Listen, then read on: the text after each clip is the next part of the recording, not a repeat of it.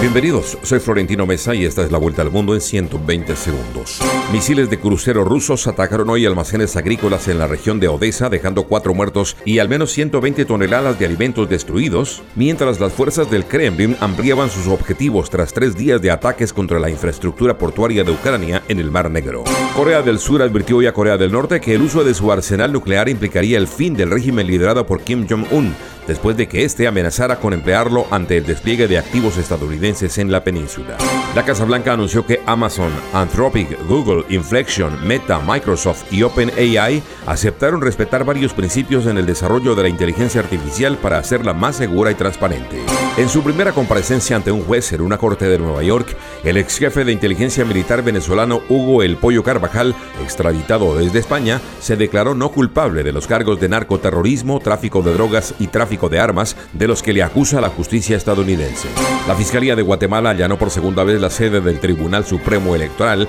y emitió una orden de captura contra una responsable del registro de ciudadanos en una nueva maniobra judicial contra uno de los partidos que pasó a la segunda vuelta de las elecciones presidenciales.